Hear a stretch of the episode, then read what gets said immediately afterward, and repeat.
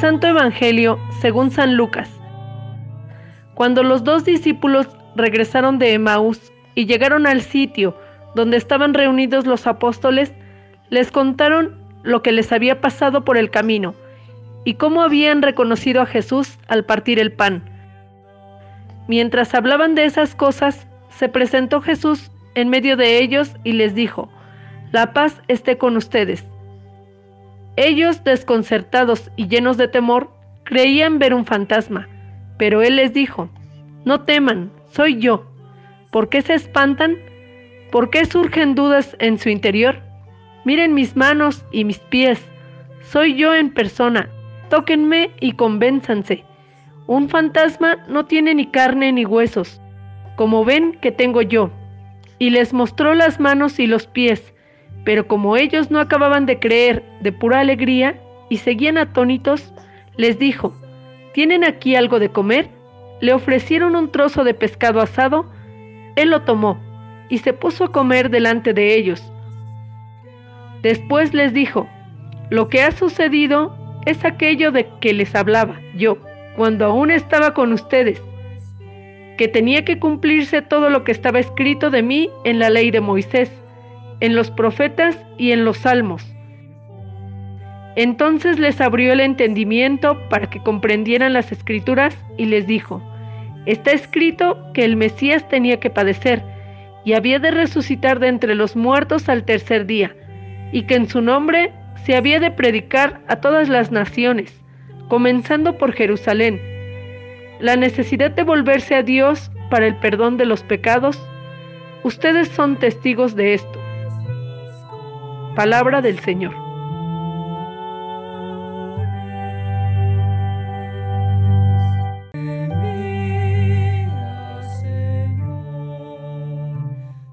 Este domingo de Pascua se nos narra nuevamente la aparición de Jesús resucitado. En este Evangelio de San Lucas se nos narra cómo los discípulos de Maús corren a Jerusalén para contarles a los apóstoles de cómo se les había aparecido Jesús por el camino y cómo lo reconocieron al partir el pan. Mientras los discípulos están contando lo sucedido, Jesús les se aparece en medio de ellos y les muestra los signos de su pasión. Ellos estaban atemorizados, asustados, con miedo. Pensaban que era un fantasma. Jesús les pide que lo toquen para ayudarles a vencer la incredulidad.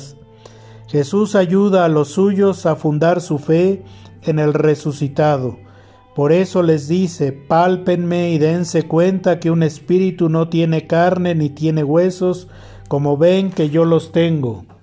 No era fácil entender este encuentro con quien habían visto morir en la cruz. Dios es un gran pedagogo, se adapta a nosotros para que podamos comprender. Ese Dios que es misterio revelado, ese Dios incognoscible, ese Dios todopoderoso, se deja ver, se deja tocar, quiere hacerse visible, tangible, para fundar nuestra fe en Cristo resucitado. Jesús hace gestos tan familiares como el tener hambre, comer delante de ellos, para mostrarle su cercanía en nuestra vida cotidiana. Por eso no pensemos que Dios está lejos. Dios es cercano a su pueblo, a su iglesia. Él estará con nosotros hasta el fin del mundo. Los apóstoles son el testimonio vivo del resucitado. Por eso nuestro acto de fe tiene unas bases profundas que están fundadas en la experiencia y el testimonio de Cristo resucitado, en la que los apóstoles fueron testigos.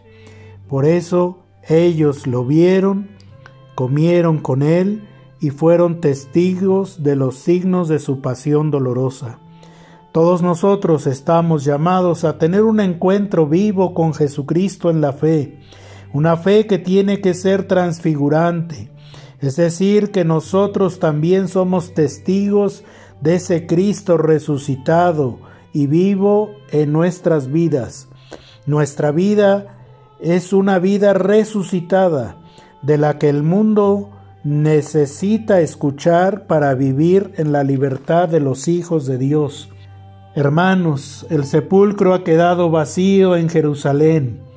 Con la resurrección de Cristo entendamos que con esta resurrección nos ha rescatado de la muerte, nos ha rescatado del pecado, nos ha liberado del poder de Satanás. Cristo resucitado es nuestro libertador. Él rompe las cadenas del pecado y de la muerte. Somos sacados del sepulcro para vivir la vida de gracia, la vida de perdón, la vida en responsabilidad y sobre todo en nuestra fe vivida en comunión fraterna. No demos pasos hacia atrás, al contrario, seamos valientes y caminemos a su encuentro. Él nos espera en la Eucaristía, donde se aparece como la palabra viviente y como el pan de vida. Por otro lado, Jesús envía a sus apóstoles a todos los pueblos, a predicar la necesidad de volverse a Dios para que a la vez vayan haciendo más comunidades. Sin esa dimensión eclesial, la resurrección de Cristo no logrará sus fines. Dios nos creó bajo un proyecto de ser pueblo, de ser familia. La salvación es sanarnos bajo este proyecto y de salvarnos también bajo este proyecto pero esto siempre en una vida comunitaria. La oveja sola se pierde, la rama desprendida del árbol se seca. Y otro matiz también de estas apariciones de Cristo resucitado nos hablan de la identidad de Jesús, de que los discípulos lo reconocen al partir el pan y es lo que vinieron a contar a los demás, y también nosotros lo reconocemos al partir el pan en la Eucaristía, donde Él se hace presente de manera sencilla y humilde. Les dice Jesús, no se espanten, porque surgen dudas. Su resurrección le da sentido expresivo a toda esta comunidad eclesial. Jesús, como ellos, es un signo eclesial importante. Por eso, Él les abrió el entendimiento para que comprendieran las escrituras y les dijo, está escrito que el Mesías tenía que padecer y había de resucitar entre los muertos al tercer día, y que su en su nombre se habría de predicar a todas las naciones, comenzando por Jerusalén, la necesidad de volverse a Dios por el perdón de los pecados. Jesús cierra la riqueza de esas apariciones con esos dos elementos prácticos de su resurrección. Uno, la necesidad de volverse a Dios y por otro lado el perdón de los pecados. Además, la tarea de ser testigos fieles.